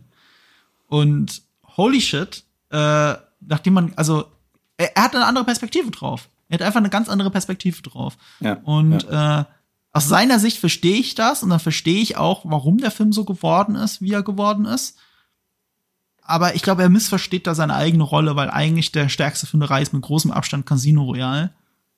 Und äh, daran kann dieser Film einfach 0,0 anknüpfen. Ja. Ähm, das liegt auch daran, eben, ich muss ich ein bisschen Thema-Hopping machen. Ich habe ja in unserem Skript auch festgehalten, was ist dieser Film eigentlich? Also du mhm. hast es ja immer wieder angedeutet, es fühlt sich nicht richtig wie ein James Bond-Film an. Ich würde jetzt sogar noch einen Schritt weitergehen und sagen, das ist ein Liebesfilm. Mhm. Selbst das ist eine Break-up-Story. Selbst hier würde ich nicht mal hundertprozentig unterschreiben. Ich würde sagen, James Bond ist nicht mal die Hauptrolle in seinem eigenen Film. Ich würde ja gut, sagen, das hat jetzt nicht, das eine schließt jetzt das andere nicht aus. Ich, Wer ja, ist die Hauptrolle in dem Film? Lea du ganz. Ja, dann ist es ja noch mehr ein Liebesfilm. Ja, ich. aber ich glaube, es ist. Äh, sie verarbeitet halt auch sehr viel ihr Trauma, was sie so durchgemacht hat. Ich meine, der Film fängt an mit ihr ja. und endet mit ihr. Sie ja äh, sie ist der ganz klare Fokus des Films. Und du hast recht, der, einer der wichtigsten Aspekte des Films ist die Liebesstory, was ganz witzig ist, weil das ist für mich eine harte Antithese zu der Art und Weise, wie Casino Royale ausging und wie Skyfall weitergemacht hat, wenn ich ehrlich bin. The Quantum of Solace, den habe ich jetzt einfach ich habe das mit ihm gemacht, was die meisten machen, ihn ignorieren. Und weil ähm, Casino Real, habe ich ja gesagt, ist ja diese Geschichte, einen Killer zu beleuchten. Und das war für mich so das Besondere. Und Liebesgeschichte war nie das, worauf der Film endete. Der Film endete darauf, er hat sich auf die Liebe eingelassen, lief nicht für ihn und danach haben wir erst diesen, er ist Bond, James Bond. Weißt du, Moment. Mhm. Und Quantum of Solace, hast du richtig gesagt, stand kein Love Interest im Fokus. Und Skyfall auch nicht. Da ging es wirklich ja. so back to the roots. Wer ist er eigentlich? Woher kommt er eigentlich? Wir gehen ja wortwörtlich in das Haus, in dem er aufgewachsen ist. Und es geht um sowas wie seine Mutterfigur, die ihn in dieser Killerwelt irgendwie begleitet. Was wahnsinnig spannend ist.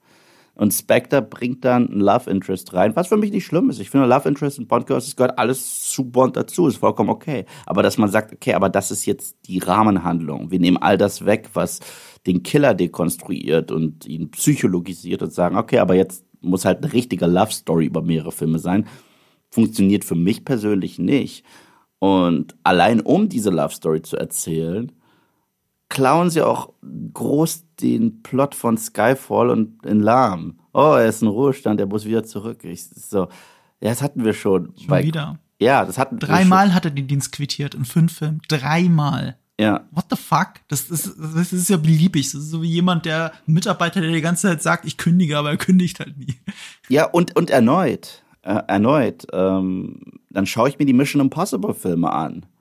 Die funktionieren für mich obwohl der Plot immer so an den Haaren herbeigezogen ist, funktionieren die für mich auf Charakterebene für Ethan Hunt besser von der Kontinuität als die Daniel Craig Bond-Filme. Weil ab Teil 3 gibt es da so eine Art Kontinuität und da hat er auch eine Frau. Und da gab es dann einen Schlussstrich aus Gründen. Und ähm, sie ist Teil von seinem Leben irgendwie noch.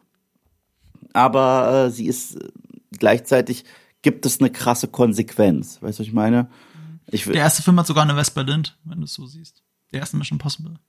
Ach, nee, ich rede jetzt nicht von, ich rede von Mission Impossible 3 bis Fallout, weil da ging es erst. Ja, ja, aber der erste Mission Impossible hat sogar einen Vesper Lind Story Arc, wenn du es Ja, so das- nimmst. das Der funktioniert halt das- nicht so gut wie in Casino Royale. Ja. Äh, aber es gibt halt, ich will damit sagen, es gibt durchaus Parallelen. Mhm. Gerade Mission Impossible 3 geht ja sehr auf das Emotionale in die Familie. Und es ist interessant, wie die Filme danach das auch nicht vergessen haben. Mhm. Aber sie machen es nicht, in, sie rücken es nicht in den Fokus. Ja, und, und interessanterweise ist es auch witzig, das Stichwort Mission Impossible. Für mich war James Bond das Nonplusultra Agenten-Storytelling, von dem sich andere äh, was rausnehmen und kopieren. Ich meine, äh, eines der besten Beispiele ist Mission Impossible 2, der zwar ein Guilty Pleasure ist, aber der klaut halt die komplette Intro-Szene von GoldenEye. Also eins zu eins, sogar mit, mit der Autojagd und so weiter. Und ähm, äh, jetzt sind wir an einem Punkt angekommen, wo James Bond sich bedient von anderen Agenten-Stories und ich so, das ist seltsam. Das ist seltsam, zumindest kann ich sagen. Und er bedient sich aber auch, und das ist noch ein großer Punkt bei einem Mhm. anderen großen James Bond-Film. Ich habe ihn schon erwähnt, im Geheimdienst ihrer Majestät, Ja. on Her Majesty's Secret Service. Das geht bei diesem Film wirklich weit. Also Hans Zimmer wird ja eh schon immer gerne beschuldigt, Scores von anderen zu klauen. Hier hat er es gemacht für Geheimdienst ihrer Majestät. Er nimmt sich das Hauptthema, das auch eigentlich ein Action-Thema ist. Und also ohne, das hat, das hat keine, ähm, das hat keinen Gesang, dieses Hauptthema. Das nudelt er irgendwo uninspiriert in einem Dialog im Hintergrund mit rein. Das fand ich sehr unmotiviert. Das hat gar keinen Sinn gemacht, dass es da war. Ich meine, das ist ein wunderschönes Thema, aber why? Was er aber auch macht, ist die, das Leitmotiv dieses Films zu nehmen. Das ist Louis Armstrongs ähm, You have all the time in the world. Und das ist ja auch ein, ein wichtiger, wichtiger Spruch in diesem Film, sowohl in No Time to Die als auch im Geheimdienst ihrer Majestät. Und No Time to Die zitiert ihn die ganze Zeit. We have all the time in the world. Weil sie das auch kreieren wollen. Sie wollen sich von einem der allerbesten Bond-Filme diese Atmosphäre, die Aussagen, die, die Wirkung der Liebesbeziehung nehmen. Weil äh, im Geheimdienst ihrer Majestät erzählt eben von einer Liebesgeschichte, die ähnlich wirk wirk wir äh, wirkungsvoll für den Rest, für den Rest der anderen Bond-Filme ist, wie, wie das mit Vesper Lind in Casino Royale. So, und das versuchen sie zu rekreieren. Damals George Lazenby, der ironischerweise wahrscheinlich der schlechteste Bond ist von allen, aber in den emotionalen Momenten in On Her Majesty's Secret Service funktioniert er auch als Schauspieler richtig gut, gerade das Ende des Films. Und äh, das Bond Girl in diesem Film war Diana Riggs, die wir alle zum Beispiel noch aus Game of Thrones kennen, als ähm, äh, Lady Orlana Tyrell. Oder aus äh, Schirmscham mit Melone, wo sie auch eine Agentin war. Richtig. Ähm, eine große Vorreiterin des Feminismus, wenn man so will, in den 60er Jahren. Äh, sowohl als Tracy Bond, weil sie die eine Frau ist, die James Bond dazu bringt, wirklich den Dienst zu quittieren und sie zu heiraten, als auch eben in der Rolle äh, der Emma Peel in ähm, Schirmscham und Melone. Und auch, ich finde auch heute noch mit Game of Thrones, mit ihrer Ja, unfassbar mächtigen Figur innerhalb Ja. dieses Film, äh, dieser, dieser Serie. Ja. So, und Diana Riggs als Tracy Bond war fantastisch so. Und im Geheimnis ihrer Majestät hat eben diese sehr starke Liebesbeziehung mit einem sehr tragischen Ende. Und sie versuchen sich die ganze Zeit daran zu bedienen, sind aber der schlechtere Film, der Ja, deutlich schlechtere ja, Film. ja. Und das ist halt problematisch. Das macht, das macht No Time to Die so ein bisschen zu dem Star Wars 9 äh, der, der Bond-Filme. Wir müssen jetzt langsam in den Spoiler-Part gehen, weil wir da in die Details rein müssen, fürchte ich. Oder hast du noch was hinzuzufügen? Na, bevor wir das tun, weil ein richtiges Kurzfazit haben wir beide nicht wirklich gegeben. Das heißt, also jetzt auf so einer Scale, was würdest du dem Film geben und hast du noch einen letzten Eine Scale. Ja, oder hast du einen letzten Satz, ihn zu beschreiben? Ich habe ihm auf Letterbox zweieinhalb von fünf gegeben. Okay, und hast du einen letzten und- und Satz, ihn glaub, zu um- beschreiben?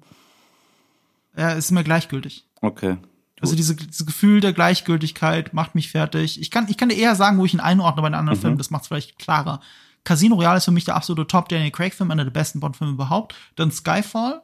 Dann kommt bei mir Quantum of Solace, weil ich dem mehr abgewinnen kann als diesen Fortsetzungsfilmchen Spectre und äh, No Time to Die. No Time to Die ist nicht so schlecht wie Spectre, aber ja, ja, endet in dieser Gleichgültigkeit. Deswegen Spectre ist das schlechteste. No Time to Die ist auf Platz 4 von den fünf Filmen bei mir. Bei mir ist das ähnlich. Ich müsste Spectre noch mal gucken, um zu gucken, welchen der beiden Filme ich mehr mag. Ich mag beide nicht. Aber die sind auch sehr, sehr, sehr, sehr weit unten im Spektrum. Generell, es gibt Casino Royale und Skyfall, die sind beide für mich sehr weit oben. Die kämpfen für mich auch um, um die Vorherrschaft, weil ich fand beide so brillant aus unterschiedlichen Gründen. Es ist sehr schwer zu sagen, welche ich mehr mag. aber dann kommt erstmal ganz lange gar nichts. Und dann kommt der Rest. Und äh, Spectre. Ja, aber wie ist der Rest bei dir geordnet?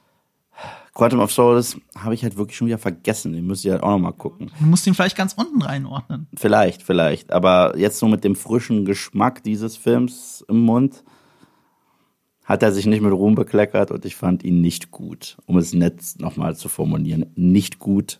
Äh, ich sag trotzdem, geht rein, guckt euch das an und formt eure eigene Meinung. Meins war es leider nicht. Und scheiße ist der Film lang für die Geschichte, die er erzählt. Scheiße ist er lang für diese Geschichte, die er erzählt. 163 164 Minuten. Und das ist Da gehen die Angaben auseinander, glaube ich. auf jeden Fall unfassbar lang und ich hab's gespürt. Und das ist erst recht schlimm, wenn man im Kino pinkeln muss und nicht gehen möchte. So. Ich habe es tatsächlich auch ausgehalten. Ich habe es auch ausgehalten, aber ich dachte auch, Aber, oh. ich dachte auch alle zwei Sekunden, jetzt passiert gleich was Krasses und dann ist nichts passiert und es war nicht leicht. Äh, das war nochmal ein extra Minuspunkt. Das ist auch so ein bisschen bei dem Film, ich meine, ähm, der ist so langgezogen und, und, und so dahin plätschern. Und es passiert so wenig. Ohne richtig coole Höhepunkte. Ich verstehe das Ja, heutzutage eh häufig nicht bei großen Blockbustern, dass die so lang sein müssen, wenn so wenig passiert. Weißt du?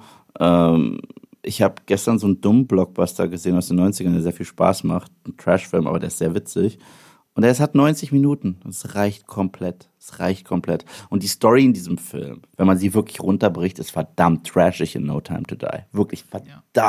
Sie, es gibt an vielen Stellen überhaupt keinen Sinn. Nee, null, Das müssen null, wir im. Spoiler-Part nochmal sagen. Das hatte ich gar nicht ins Programm reingeschrieben, aber wir müssen über die unplausiblen Plot tatsächlich kurz Ja, reden. ja. Äh, auch über den unplausiblen Bösewicht. Oh, wow. Äh, das machen wir jetzt alles gleich im Spoiler-Part. Deswegen- Äh, nur zu deinem Hinweis muss man selber sehen. Ich würde aber trotzdem sagen, den Film muss man gesehen haben.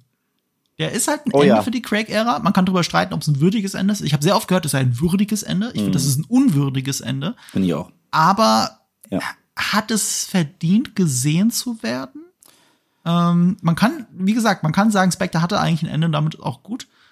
Aber das muss man irgendwie selbst gesehen haben. Also gut, das sage ich auch aus der Perspektive des Bond-Fans, der jeden Film hoch und runter geguckt hat. Aber No Time to Die wird nicht so zu den zählen. Übrigens auch ein äh, Indikator für mich, warum Spectre mit der schlechteste Bond-Film überhaupt ist. Ich habe den nur einmal gesehen im Kino. Und danach nie wieder. Szenenweise schon, aber es ist auch szenenweise für mich ernüchternd. Also irgendwann gucke ich ihn noch mal ganz, aber Ich war halt von Skyfall so begeistert. Ich glaube, ich glaub, der Fall von Skyfall zu Spectre war damals unfassbar schlimm. Das, das, das, das war furchtbar. Und No Time to Die, der wurde so häufig verschoben, dass er mir irgendwann recht egal wurde. Ich dachte, ja, ich freue mich schon, wenn er rauskommt im Jahr 2035. Und jetzt, wo ich ihn gesehen habe, ja, war es das Warten wert? Ich weiß nicht, wie ich mich fühlen würde, wenn ich so lange gehypt auf diesen Film gewartet hätte. Aber das sind, glaube ich, unsere abschließenden Gedanken für den spoilerfreien Teil. Und jetzt geht's spoilerlastig zur Sache. Und wenn wir Spoiler sagen, meinen wir auch Spoiler. Wir meinen wirklich Spoiler, Spoiler, Spoiler. Wenn ihr sagt, äh, was kann man denn da groß spoilern, ist Bond? Na, wir wollen wirklich sagen, hier wird's spoilerlastig zur Sache gehen. Ich möchte später nicht hören, wir hätten euch nicht gewarnt. Ihr hattet eure Gelegenheit. Wir haben es jetzt lange, lange gesagt. Jetzt geht's spoilerlastig weiter in drei, zwei, eins. Okay, die töten Bond. Was mit denen kaputt? das finde ich nicht das Problem. Ich finde, es passt zu dieser, es ist halt eine Reihe, die sagt, also diese fünf Filme, das ist eine Reihe, die sagt, ähm, das ist eine in sich geschlossene Handlung und es muss ein richtiges Ende finden. Und ein richtiges Ende kann daraus bestehen, dass der Held stirbt. Ich finde es ein bisschen arg dahin konstruiert. Das ist Voll. eher mein Problem. Und äh, mein Hauptproblem ist nicht, dass James Bond stirbt, sondern warum er stirbt. Er stirbt nicht, weil er es nicht von dieser Insel schafft. Er versucht's ja nicht mal. Das Ding ist, dieser unbedingte Überlebenswille von James Bond hat ihn ja, lässt ihn immer kreativ werden, lässt ihn aus den brenzligsten Situationen äh, entkommen. Und James Bond versucht es noch nicht mal. James Bond findet sich mit seinem Schicksal ab, weiß aber vor allem, es ist, es ist fast wie ein erweiterter Selbstmord. Er weiß, er kann nicht mehr zu seiner Tochter und zu seiner Frau oder zu seiner Frau, ja, zukünftige Frau, Freundin. Er kann nicht zu ihnen zurück. Niemals in seinem ganzen Leben, warum auch immer, weil die Handlung, ja, behauptet es einfach, dass es nicht geht. Also wählt er lieber den letzten Funkspruch mit ihr und stirbt dann. Das ist wie ein Selbstmord. Das ist die Akzeptanz davon. Das ist, ähm, es ist so unwürdig der Figur gegenüber, weil sie es nicht mal versucht, weil sie keine Lösung sucht. James Bond sucht immer Lösungen. Und der Film mhm. sagt einfach, ja, diese Nanobots sind in deinem System und äh, die wirst du nie wieder los.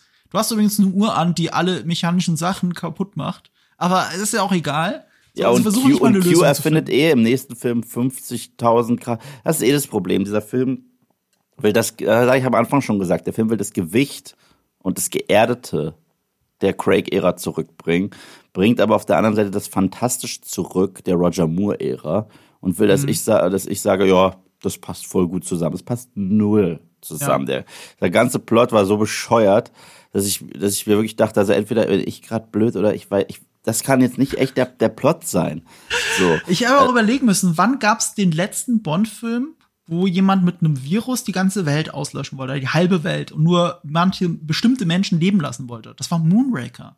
Mhm. Das ist halt der verrückteste Bond-Film, der je gemacht wurde. Die, die fliegen da im All rum und parodieren Star Wars. Sie parodieren Star Wars. Sie haben sich ja angebiedert sogar, weil das der ja. Zeitgeist war, weil es gerade so populär war. Aber hier. Aber der ist halt wenigstens lustig. Ja, Verstehst genau. Du? Der ist genau. lustig und fantastisch und dann ist das okay. Aber No Time to Die will ja so geerdet sein und ja, erzählt ja, ja eine Break-up-Story und es funktioniert null und es funktioniert und was das bringt mich jetzt auch zum zu Rami Malek und seiner Performance, die Eddie Redmayne in Jupiter Ascending alt aussehen lässt. Wow. das ist ein guter Vergleich. Das ist ein echt guter Vergleich. Kann man wirklich also, nebeneinander halten. Also erstens, ähm, er ist definitiv in einem anderen Film als jeder andere Darsteller. das, das muss man sagen. Also das muss, das, das, das kann man nicht anders sagen. Das ist so, als wenn, das ist der Vergleich, den ich jetzt bringe, das ist so, als wenn Mr. Freeze von Arnold Schwarzenegger im letzten Nolan-Film aufgetaucht wäre, der Batman-Trilogie. Und so Christian Bale, what killed the dinosaurs? The Ice Age. I'm gonna kill you. So, das, das, das wäre äh, der passende Vergleich. Seine Motivation, das ist das Bescheuertste, was ich je gehört habe. Ich habe viel gehört. Das ist Marvel-Level.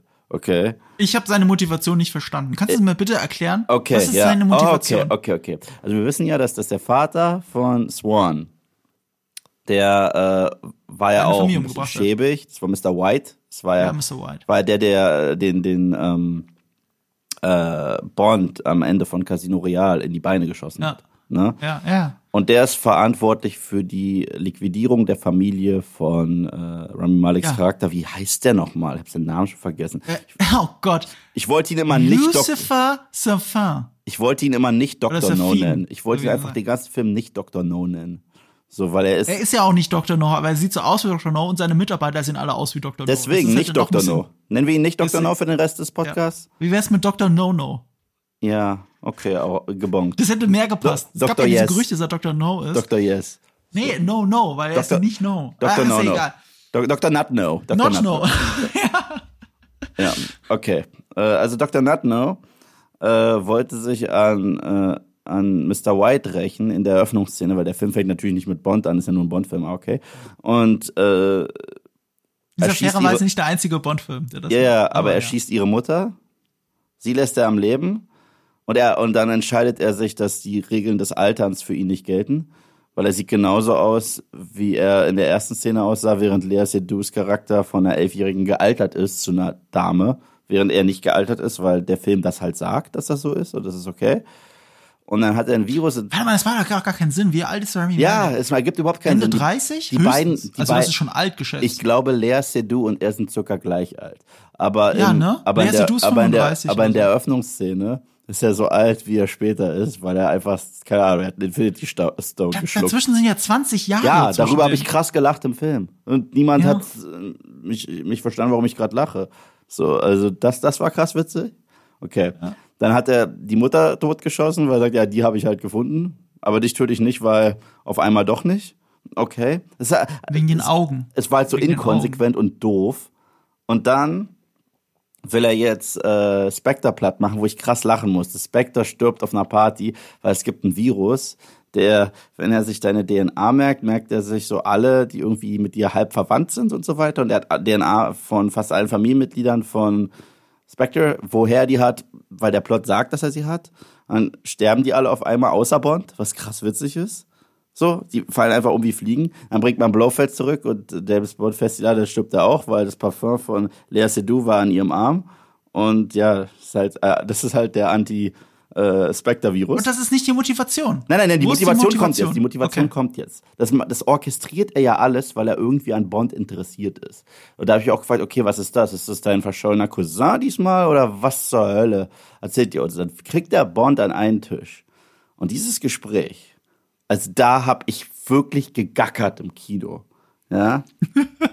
er sagt zu, er sagt zu ihm, du tötest böse Menschen auf der Welt, um die Welt ein bisschen besser zu machen.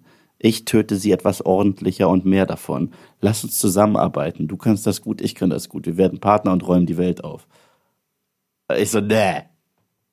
Da- Das, das ist seine Motivation. Seine Motivation ist, Bond zu rekrutieren, weil er auch gut darin ist, böse Menschen zu töten. Das kann er auch ganz gut. Und dann denk, de, denkt er wirklich, wenn er James Bond an seinen Tisch kriegt, dass er sagt, ja, mach ich.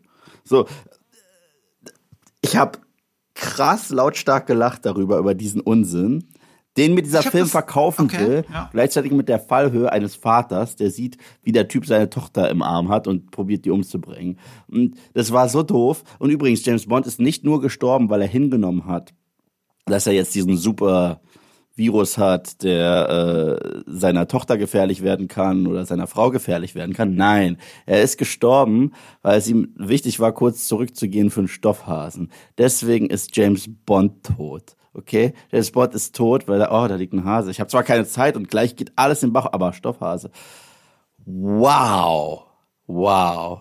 Todesursache Bond, Stoffhase, du du.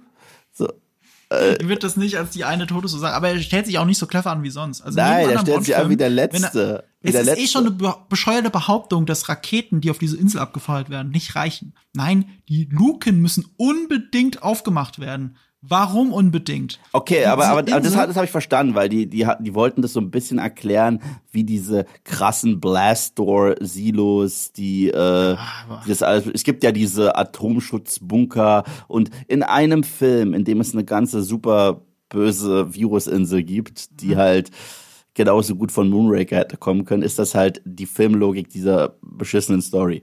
Ja, aber darauf will ich gar nicht hinaus. Ich will darauf hinaus, es hat für diese, diese Dringlichkeit existiert doch gar nicht.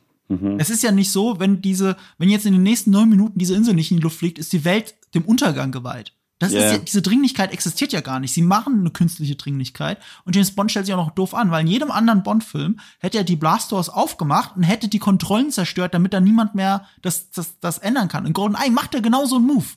Er zerstört die Kontrollen, damit niemand rückgängig machen kann, was Bond gerade gemacht hat. Aber, aber dieser Film konstruiert sich halt dahin, dass lauter Leute dumme Sachen machen. Natürlich. Dazu zählt auch Sefin. Ja, ja. Sefin hat halt diesen Plan, äh, viele böse Menschen auf der Welt umzubringen. Warum auch immer. Das habe ich mit Motivation Nein, gemacht. nein, nein, nein, weil, weil er ist Opfer geworden. Er ist ja irgendwie so damit reingerutscht, weil seine ganze Familie liquidiert wurde, auch durch äh, Terrororganisationen und diesen ganzen. Ja, aber, aber was, was, ja, guck mal, das ist ja widersprüchlich, diese Motivation. Weil er selber hat ja eine Terrororganisation oder was auch immer. Ich weiß nicht, was diese Leute machen, woher sie kommen, woher sie ihr Geld haben. Ja, ist, ist das und- alles geerbt? und- Wollen Sie mir das erzählen? Und das Witzige ist, er wird uns halt als wie so eine Art Thanos dargestellt, der große Equalizer. Aber er hat 50.000 Terrororganisationen, die an der Tür klopfen, um die Scheiße abzukaufen. Und ich so, okay, aber du verkaufst es jetzt gerade auch an die. So. das macht doch alles gar keinen Sinn. Null ergibt es in irgendeiner Form Sinn. Es ist einfach nur, ich kann es nicht mehr sagen, es ist also krass beschissen. Ich kann, es ist wirklich so dumm. Und Was ich schon nicht verstanden habe, ist, warum hat er Madeline Swan überhaupt entführt? Habe ich auch nicht verstanden. ich dachte, ich Sie dachte, Blofeld ist ja tot, das war ja das, was er von ihr wollte. ja, aber gleichzeitig mochte er sie dann doch ganz gerne und fand dann Ja. die Tochter toll und mit der kann er ja spielen. Und da hatte ich auch so witzig. Da sagt die Tochter, nö, will nicht bei dir bleiben. Und er, okay, dann geh. Geht dann einfach, So was? was er alles was er alles in Bewegung gesetzt hat, um sie als Geisel zu kriegen und lässt er sie Ja, einfach laufen. ja, weil, weil Ähm, äh, es hat noch der Pool mit den Piranhas gefehlt, mit den Lasers äh, drauf von Dr. Evil. So. Aber mein, nee, Barschen, das waren, das waren ja. Ich musste auch an den Pool mit den Laserhaien denken, weil diese Szene im Garten ist ja genau das gleiche. So ganz Alter. billige, komische Machtdemonstration. Aber Haie mit Lasern auf dem Kopf machen wenigstens Eindruck im Verhältnis zu Pflanzen. Ja, Naja, äh, und äh, ja, vieles in dieser Handlung fällt einfach in sich zusammen, wenn man nur zwei Millisekunden drüber nachdenkt. Es ist ja auch so, James, James Bond will seine, seine große Liebe und seine Tochter in Sicherheit bringen Und was macht er? Er steckt sie nicht in sein gepanzertes Auto mit Lasern und Raketen. Ich weiß, dass das Auto Laser und Raketen hat, weil es ist ja natürlich eine Memberberry. Es ist das Auto aus äh, The Living Daylights, der Hauch des mhm, Todes, mhm. einer meiner Lieblings-James-Bond-Filme, der mit Tim Timothy Dalton. Ja. So, das ist, das ist dieser Aston Martin V8 Vantage, der da steht. Mhm. Und er steckt die nicht in dieses Auto. Er steckt sie in diesen Toyota Jeep, der daneben steht. Und mit dem rast er los. Und dann unter den Baum. dann, ja, das ist doch alles, das ist doch blödsinnig. Also James Bond macht auch dumme Sachen, die dann dafür sorgen, dass die Handlung so, so, so, sich so entfalten kann. Ich meine, allein schon der Verdacht, dass er verraten wurde von Madeline Swan. Also, ich, ich fand das ja schon damals, ich, also damals, ich, ich saß im Kino und hab gedacht, ist das jetzt sein Ernst? Er geht jetzt fest davon aus, dass sie ihn verraten hat und hat es aber richtig blöd gemacht. Es, das Ding ist doch eher, er geht zum Grab von Vespa fucking Lind. Mhm. Die haben halt auf ihn gewartet. Da ist ja sogar ein Dude, der auf ihn, der Spectre äh, benachrichtigt hat. Der, der ihn zum Grab führt, der hat ja Spectre benachrichtigt. Ja, das hat und auch James Bond gesehen. Der ist ja dem hinterhergerannt. Also, er hätte eigentlich gar keinen Grund anzunehmen, dass Madeline Swan ihn verraten hat. Also, was haben sie dann noch mit ins Drehbuch geschrieben? Dass Blofeld sie anruft auf dem scheiß Handy mit einem Spectre, äh, äh, weiß schon, mit diesem äh, äh, yeah. Profilbild.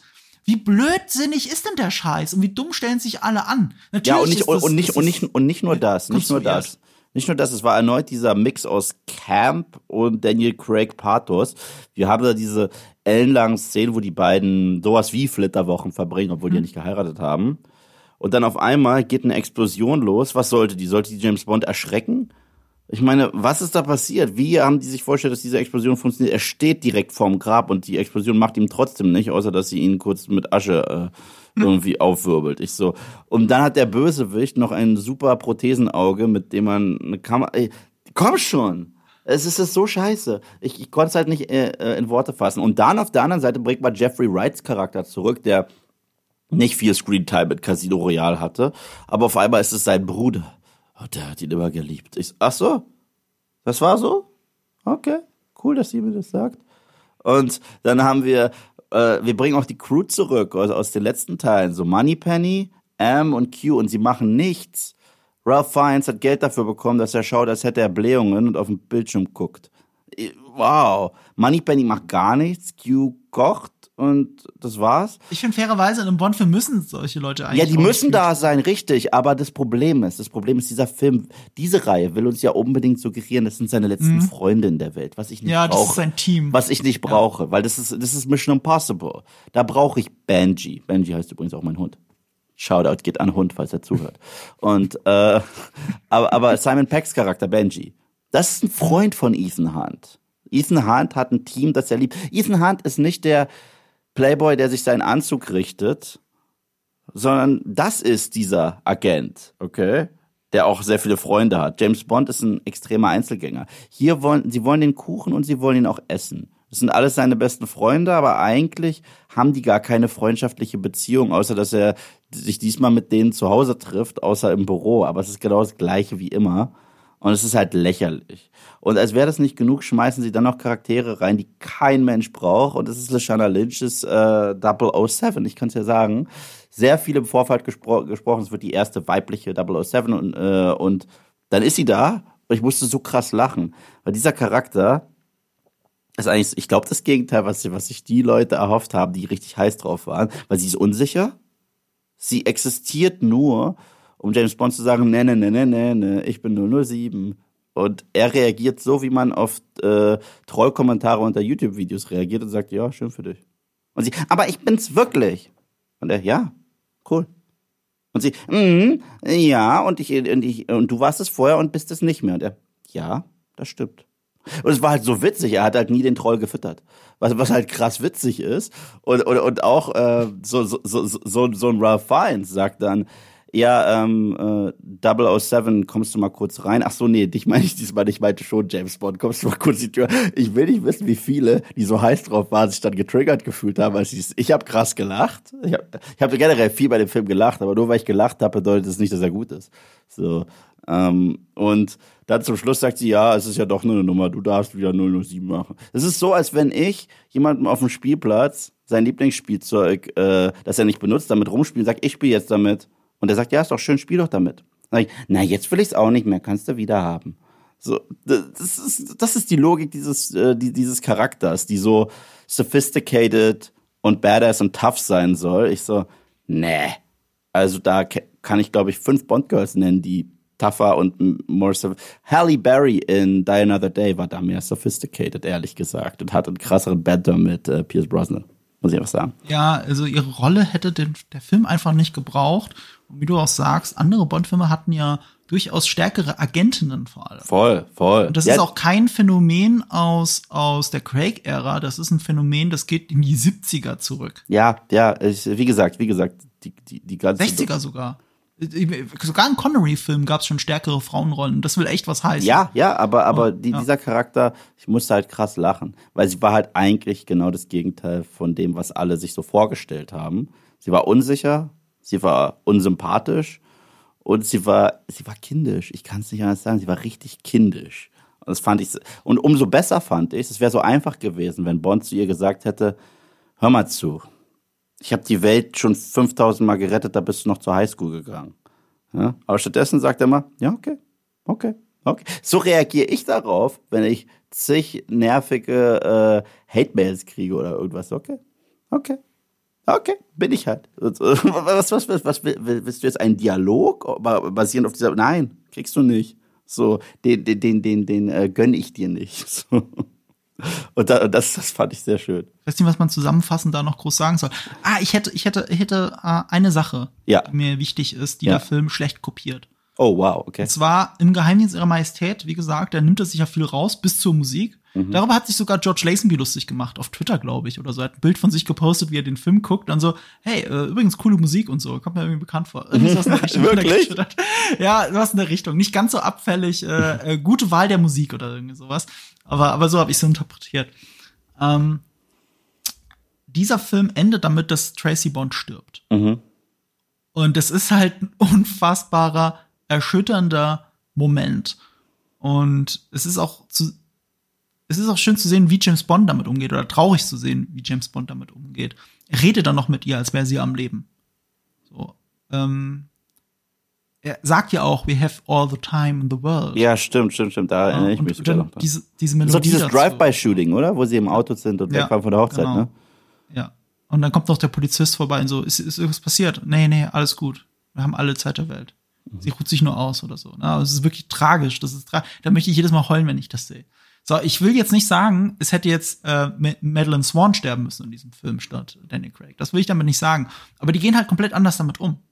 James Bond hat keine Chance mehr mit ihr zu reden und wird halt mit seiner Trauer allein gelassen. Dieser Film macht halt das Gegenteil davon. Sie haben noch einen langen, super äh, pathetischen Funkspruch miteinander.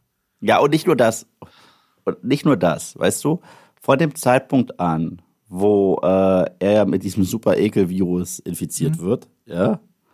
Also ich kann ihn auch nicht anders nennen, das ist ein super Ekelvirus. Der, das ist der Ich töte deine Familie Virus, äh, infiziert wird. Das ist der Metal Gear Solid Virus. Genau. Genau das passiert im Metal Gear Solid. Ja. Das haben sie sich da rausgeklaut. Und weißt du, weißt du was, was dramaturgisch für diesen Bond dann gut wäre? Dass er sich seinem Schicksal fügt und sagt, ich bin wirklich dazu verdammt, dieser Killer zu bleiben. Weißt du, ähm, es soll für mich nicht sein. Und, äh, und dass er dann sich zum Dienst meldet und, äh, und, und das sehr tragisch ist. Dass, dass er mit dem ja. Leid äh, weiterleben muss, anstatt eigentlich den easy way out und zu sagen, okay, äh, Raketen, anyone? So. Da, äh, und, und umso seltsamer fand ich dann, wie die Nummer endet.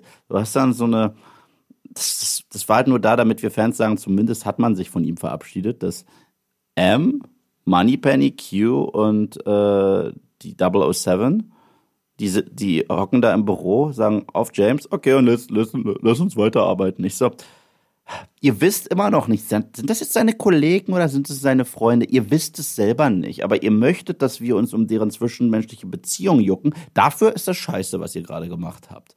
Wenn ihr sagt, das sind, äh, das sind Freunde, dann müssten die schon trauern, dann müssten die sowas wie eine Mock-up-Beerdigung haben oder irgendwas. Weil gut, seinen Körper finden sie ja nicht mehr.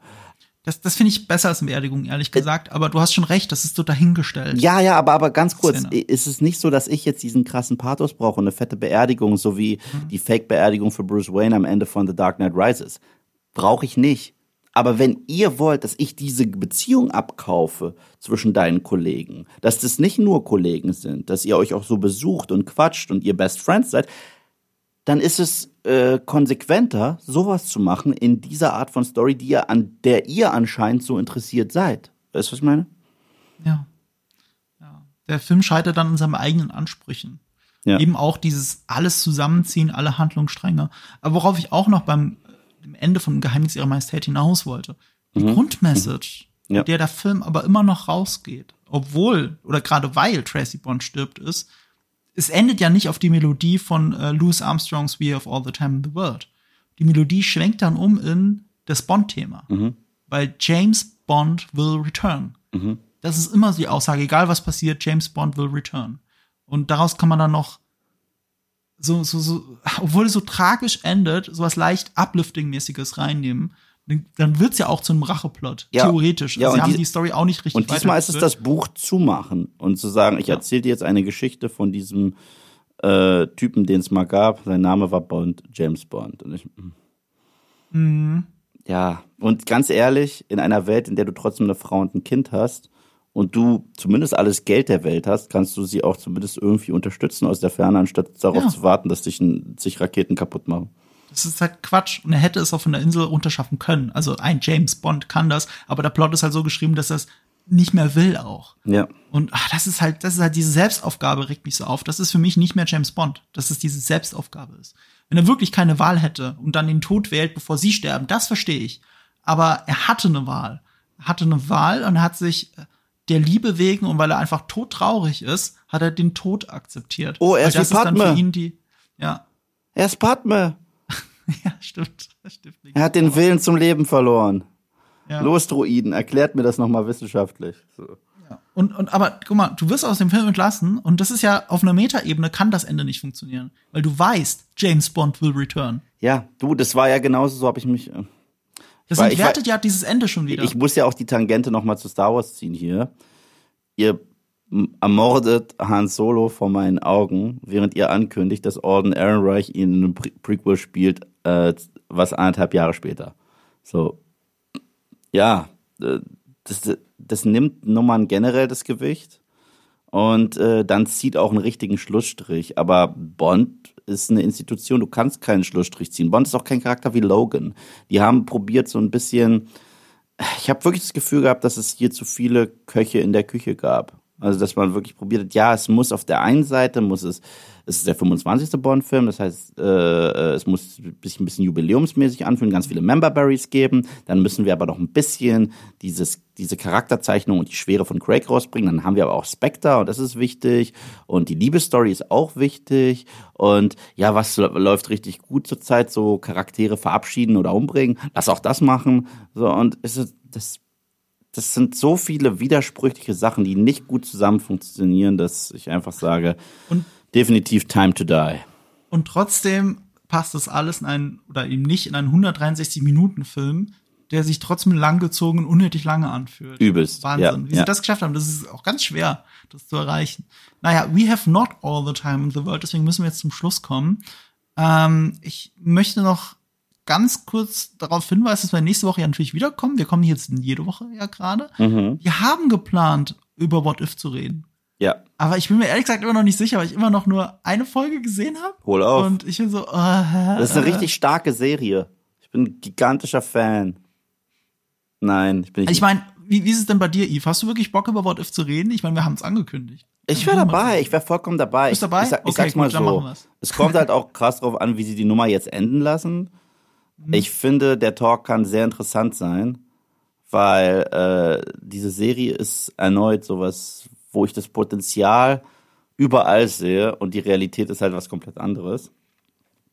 Ja, und, und ich finde, dass so ein Podcast wäre auch ein schönes Kontrastprogramm zu dem Talk, den wir live bei äh, uns hier in Berlin im Studio hatten, zu Visions von Star Stimmt. Wars. Ist ein ja, wirklich, weil äh, Star Wars hat sich getraut, wir machen jetzt mal so was Verrücktes, Animiertes, was wir noch nie gemacht haben in dieser Form. Und Marvel hat sich etwas ähnliches gedacht. Marvel, ja, ob es denen gelungen ist, darüber können wir definitiv im Podcast sprechen. Ähm, ich finde, dass die Serie genügend Gesprächsstoff liefert, um einen Podcast äh, wert zu sein. Aber mehr, äh, ja, wie gesagt, wie gesagt, wir haben nicht alle Zeit der Welt. Ihr könnt uns gerne auf Social Media nochmal Feedback zu diesem Podcast geben, aber auch, ob ihr euch wirklich What If wünscht. Mhm. Ich, welcher will ich mir einfach davor drücken, weil wir haben jetzt noch eine Woche bis zu dieser Aufnahme, weniger als eine Woche und ich muss dann bis dahin alle What If-Folgen nachholen. Wahrscheinlich habe ich auch ganz wenig Lust drauf. Abonniert uns überall, wo ihr uns abonnieren könnt. Äh, ja. Liked gerne unseren Podcast, wenn es denn möglich ist. Hört uns gerne, vor allem auf Spotify, weil der Algorithmus uns gerade gerne mag. Und ja, vielen Dank fürs Zuhören. Vielen, vielen, vielen Dank. Vielen Dank. Ohne euch wären wir nicht da, wo wir jetzt schon sind. Deswegen vielen, vielen Dank und noch ein wunderschönes Wochenende oder Tag, je nachdem, wann ihr uns gerade hört. Ja, genießt einfach den Film, egal ob ihr unsere Meinung seid oder nicht, denn äh, wir alle haben keine Zeit zu sterben. Nein, das ist das ist ein bescheuertes Schlusswort. Ich habe irgendwas irgendwas mit keine Zeit. Weißt du, ich bin schon den ganzen schon seit Tagen mache ich keine Zeitwortspiele auf Twitter, überall. So, keine Zeit zu, keine Zeit äh, zu reden, keine Zeit, äh, keine Zeit, es weiter aufzuschieben, irgendwie sowas. Und irgendwie suche ich jetzt gerade ein Schlusswort und mir fällt keins ein. Fällt dir eins ein, was zu keine Zeit passt? Guckt euch den Film an, wenn ihr zu viel Zeit an den Händen habt. Okay, ne, ich versuche was anderes. Wie wär's mit, egal wie dieser Film ist für euch, es ist jetzt keine Zeit zu trauern.